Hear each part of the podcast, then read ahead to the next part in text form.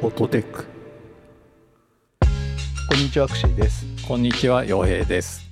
この番組ではほっと一息つけるテックな話題をテーマに雑談を交えつつ話していきます。この間ね、うん NBA のジャパンゲームスっていうのがあって、はいはいはいこれあの NBA ってあのプロバスケリーグなんですけど、まあそれのプレシーズンゲームっていうやつで、うん日本でやってたんですけどすごいんですよ僕らが大好きなあステフィン・カリーっていうねステフィン・カリー大好うきんもう NBA のこう最近のルールを変えちゃうんじゃないかと言われてるぐらいディープスリーって言ってねこうスリーポイントラインよりももっともっと遠いところからバンバンスリーポイントを打つっていう人がいてでこう最近スリーポイントを打てないと全然 NBA の選手活躍できないみたいな流れを作っちゃった人なんですけど、そうですね革命を起こしましたね彼はいやー素晴らしいもう僕だってサンフランシスコ行った時まんまと帽子買いましたもんゴールデン・ステート・ウォリアーズの超にわかですけど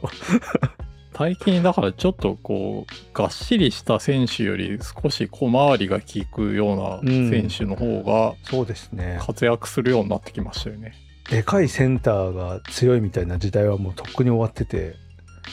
でその中でも最近あの八村塁さんが、ね、日本人の方が、あの今 NBA でやってるんですけどその方も今回来てたらしいんですけどそうですねそうでそれでなんか有名人がねめちゃめちゃ見に行ってるみたいなニュースたくさん見たんですけどはいで僕のパパ友が、まあ、ちょっと NBA 好きっていうのとちょっとまあ仕事で絡んでるのかな、確かそういうのがあって見に行ったよって言ってで菅直人さんってうん元総理大臣いらっしゃるじゃないですかはい政治家の菅さんいたわーって写真送られてきたんですけどその写真見たら手前にあの BTS のシュガーっていう人がいるんですけどはい写ってて僕はそっちに反応してて「シュシュガーえー!」ってなっててそうですよね「これ BTS のシュガーですよ」って言ったら「じゃあ菅かっこ菅」って書いてあのえ アルファベットでアルファベットで「菅」って書くと「シュガー」になるからめちゃめちゃ親父ギャグ繰り広げられ親父ギてャグにしちゃってるじゃないですかひえーってなってじわっとしちゃいましたけどそういうのが ね最近はめちゃくちゃちょっと面白いこと言うなと思ってその人ねあの BTS とか全然興味ないんですけど、うんい、いだろうって自慢されましたいやでもびっくりしました僕もそれあんまりその情報キャッチしてなかったんで、うんうんうんツイッターで見たのかな、はいはい、うん、どっちかっていうとその BTS のレコメンデーションが効いててはいはいはい出てきたんですよ、うんうんシュガが借りてきた猫みたいになってて はいステフィン・カリーと握手してるみたいな出写た、真とか出てきてまあ、どっちもスーパースターですけどね僕からするとなんかバスケうまいんですねあの人ねあなんかバスケ好きなんだと思ってへえそうちょっと気になってこの人バスケ好きなんだと思って調べてて、うんうんうん、なんだろう BTS のメンバーでちょっとバスケやってる動画みたいに出てきてへ上手でしたねすごくーえ何これ試合後にステフィン・カリーがシュガーにシューズをプレゼントうわめちゃくちゃいい上げてる 羨ましい なえいい なシュガー英語でちゃんと話してるじゃんわあ頑張ってるな何目線なんだすごいいなんか全然知らなかったからほんとびっくりしましたやそれにしてもこのシュガーの透明感よ肌 綺麗すぎるだろこれやば何に一体盛り上がってるんだでもめっちゃ緊張してる感じでしたねしてますやっねぱこれはうん、NBA プレイヤーに対する尊敬みたいなのがねえ前面に出てて、それがすごく良かったです。へえわあすごいなもうスーパースターばっかりじゃないですか 見に来てる のも大坂なおみとかすごいないいですね。でも一回見てみたいんだよな。いやー生でステフィン・カリーは一度見てみたい。すごいですね。その優勝チームを前年度王者を連れてきてるっていうのはすごいですね。プロモーション力が、企画力がすごいですね。はい。さあ、そんなわけで、最近ちょっと気になるニュースがね、一個あったんですけど、はい。洋平さん、ポメラって知ってますホメラ、はい、気になり続けて全く購入できて ないあいつっていう感じです。おご存知。はい。ねこれ何かというと、インターネットにつながらないキーボードなんですよ。うんなんか、ワープロのかなり機能をそぎ落とした版っていうんですかね。あープロですよね。文字入力だけに特化したやつなんですよ。うん、大きさはどれぐらいですか大きさはですね、どれぐらいなのかなちょっと僕、昔実は持っていたんですけど、おお。それはね、かなりちっちゃかったです。ちょっと打つのが窮屈だなって感じるぐらい、はい、い、わはい。ゆる Mac のノートとかよりも横はちっちゃかったですね。僕、昔持ってたんですけど、はい。やっぱ原稿を書くときとか集中して書きたいなと思って買ったんですけど、これ特徴としてはインターネットできないから集中して書けるよっていうのが売りなんですよ。はい。で、今回のやつも、まあ、基本的にはそうなんですけど、その Bluetooth で接続することができるようになったので、打ったデータをそのままスマホに転送をパッてできるとか、えー、あと、連続使用時間が24時間になったりとか、おーあと1ファイルあたりの文字保存数とかが、まあ、20万文字とかになったりとかっていうので、はい、はい。結構ね、機能はどんどん進化してるんですけど、うん。今度出るやつがね、ポメラ DM250 ってやつで、はい。 4万8500円するんですよ。なかなかお高いですね。なかなかのお値段で。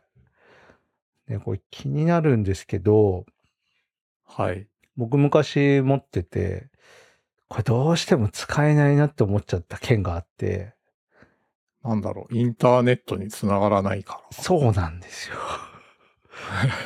そう、もら。そうもそも、そう。一番いいところなんだけど、一番使えないなって思っちゃって、何かっていうと、 はい。僕が書くのって大体こうブログ記事だったりとか、こうレビュー記事だったりとか、はいはいこうは何かを紹介するみたいなことが多いんい。ですね。調べ物 がそうなん大で事すみたいよ。な。調べながら書くっていうことがめちゃくちゃ多くて、これね、調べらんないので、だってそこだけスマホで調べるのも変じゃないですか。 コピペできないし。確かになちょっとね、台無しなこと言うようなんですけど、最近のテキスト仕事ってう、んちゃんと裏取りをしないといけないんですよね。はいはい。変なこと書くとうん。炎上しちゃったりとか、はい。最近ちょっとニュースにもなりましたけど、そのファクトチェックみたいなことの重要性ってすごく上がっているんですよ。はい。なので、ネットでわかる限りの事実と思われることというか、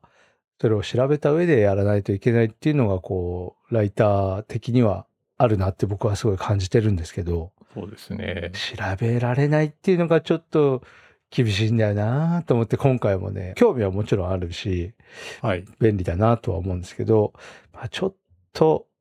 うん、難しいなと思って。なるほど。作家さんとか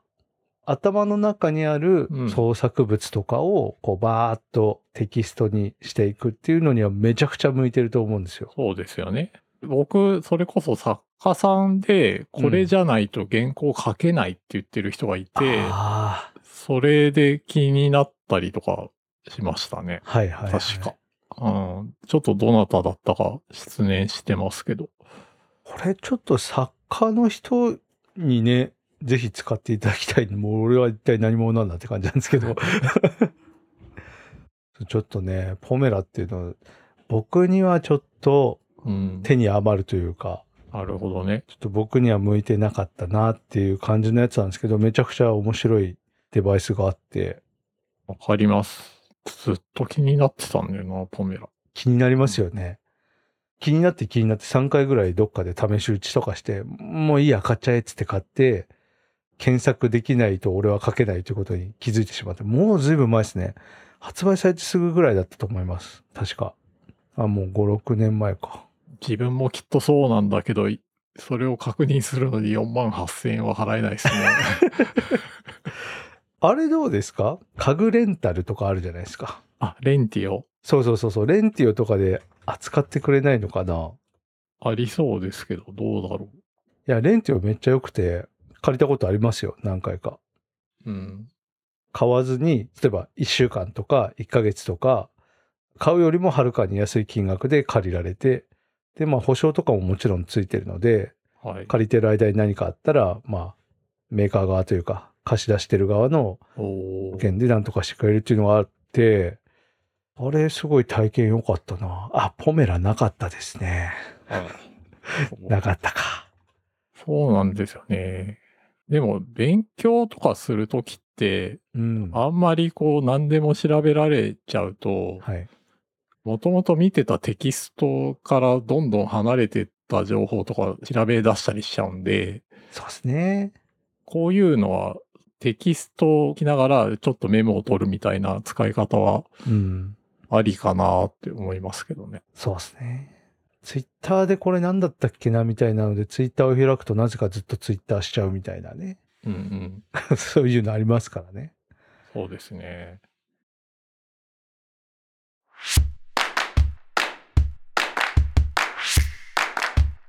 ここでちょっと今軽くポメラレンタルみたいな感じで調べたんですけど、はい。原稿執筆カフェってご存知ですか洋平さん。え、何ですかそれ。これね、ちょっとネットニュースで話題になって、結構海外のメディアからも取材たくさんされてるやつなんですけど、はい。高円寺にある、まあ割と狭い小さなスペースがあって、おうで、そこはこう、対談をしたりとか、あとは動画の編集だけする日とか、うんうん。曜日ごとでいろんなこうテーマを変えて運営してるお店があるんですけど、ああ。でそ。こが決まってないんですけど、不定期で原稿執筆カフェっていうのやってて、うん。その日何時間かけてこういう記事を仕上げますって言って入店時に書くんですよ。はい。で、その後、進捗どうですかって 店員さんが聞いてきてくれて、で、できるまで帰れないっていう お店があ る。店員さんに詰められるってことです かそうです。で、その、一番最初に問診票みたいなの書くんですけど、その時に、うんその詰め具合の程度を選べるんですよ。厳しめとか、 普通とか、割とそっとしておいてほしいみたいな、選べるんですけど、はい。で、そこが、あの、私、知り合いのね、人がやってるカフェなんですけど、うん。その人が結構工夫をしてるんですけど、そこのエントリーが出てきて、新型ポメラ DM250 原稿執筆カフェに行けば無料で使えます。て書いてるる。こうなんか提携してるんですかね。あ、キングジムさんに提供してもらったそうです。すごい。おお、すごい。そうか。でも、原稿執筆するっていうハードルを設けたままじゃないと体験できないのは 結構ハードルが高いですね。でもね、ここのカフェ、僕昔からずっと、昔って言っても今年かな、去年かな、 はい。割と最近なんですよ、始まったのが。へえ。で、出てきた時めちゃくちゃ話題になって、うん。ネット界隈ですごく話題になって、海外メディアもすんげえ取材来たわ、みたいな。まあ僕が直接友達だからっていうのもあるんですけど、はい。すごくね、 こう話題で。で、一時期僕も行こうと思ってましたよ。いいと思いますね。例えば、ブログ記事1本執筆しするまで出ないみたいなことを言って、うん。まあ、2、3時間で1本書いて出るみたいな。そう。ここめっちゃいいですよ。必ずアウトプットできるっていうのはいいと思います。これね、プログラミングとかにも転用できるんじゃないですか。はいはいはい。今日この機能を実装するまで帰らないみたいな。めちゃくちゃなんかすごいやばい会社みたいな匂いしますけどね。 すげえそれブラックシェあるけど、いやほらう、ん自分でね、始めたんだったあらあままああいいじゃないですか。そうねはい。自分の趣味のプロジェクトで、この機能を実装するまでとか、このプルリクエストを書いて出すまで。そうそうそうそう。確かに。ちょっと原稿執筆カフェに行ったら借りられるそうなんで、これちょっと行ってもいいかもな ちょっと興味出てきましなた。るほどな。あ、そうだ。ポメラを諦めてしまった最大の理由を今思い出しました。はい。昔は US 配列がなかったんですよ。あー、ないんじゃないかないや、今見たらあるって書いてあありりまますす。へー、あるか。ついに US 配列対応しちゃってますね。あ、本当だ。あら。あ、これ買うきゃないと。 いや、でもこれ一個で、本当なんかアウトプットできる人に、そういうものに私はなりたいと思いますよ。 うんなるほど。ねえ何にも調べないである程度のアウトプットできるっていうのはうーん。理想的ではあるので。ちょっと僕には無理かな。創作には使えると思うけど、調べながらしか書けない性格なので、ちょっと難しいかな。バーッと書いちゃってから、後はいはいはいで体裁整えるみたいなはい。それはありでスす。タイルに切り替えるっていうのもありだと思うんですよね。うんその方がなんか、時間の使い方としては短い期間で完成に至るかもしれないので、そうですね。僕前ちょっとやってたのは、はいパソコン持ち込んで充電しちゃいけないっていうルールでやってましたね。あ、わかります よ。僕もやったことあります。もう充電が持つ間に書き切るみたいな。なんかちょうどいいですよね。でも最近そう M1Mac とかちょっと電池が持ちすぎるから、そう、バッテリーめちゃくちゃ持つから全然減らないですよね。そう。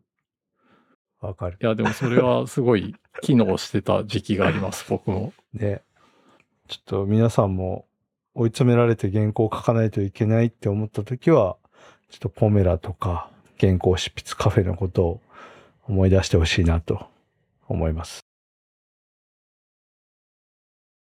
レホットテックでは皆さんからの感想をお待ちしています。ツイッターでハッシュタグ、ハッシュホットテックをつけて、感想や取り上げてほしいテーマなどをぜひツイートしてください。またお便りは番組公式ツイッターからリンクしていますご用の方はそちらからお願いします番組が気に入っていただけた方はぜひポッドキャストアプリや Spotify などで購読をよろしくお願いいたします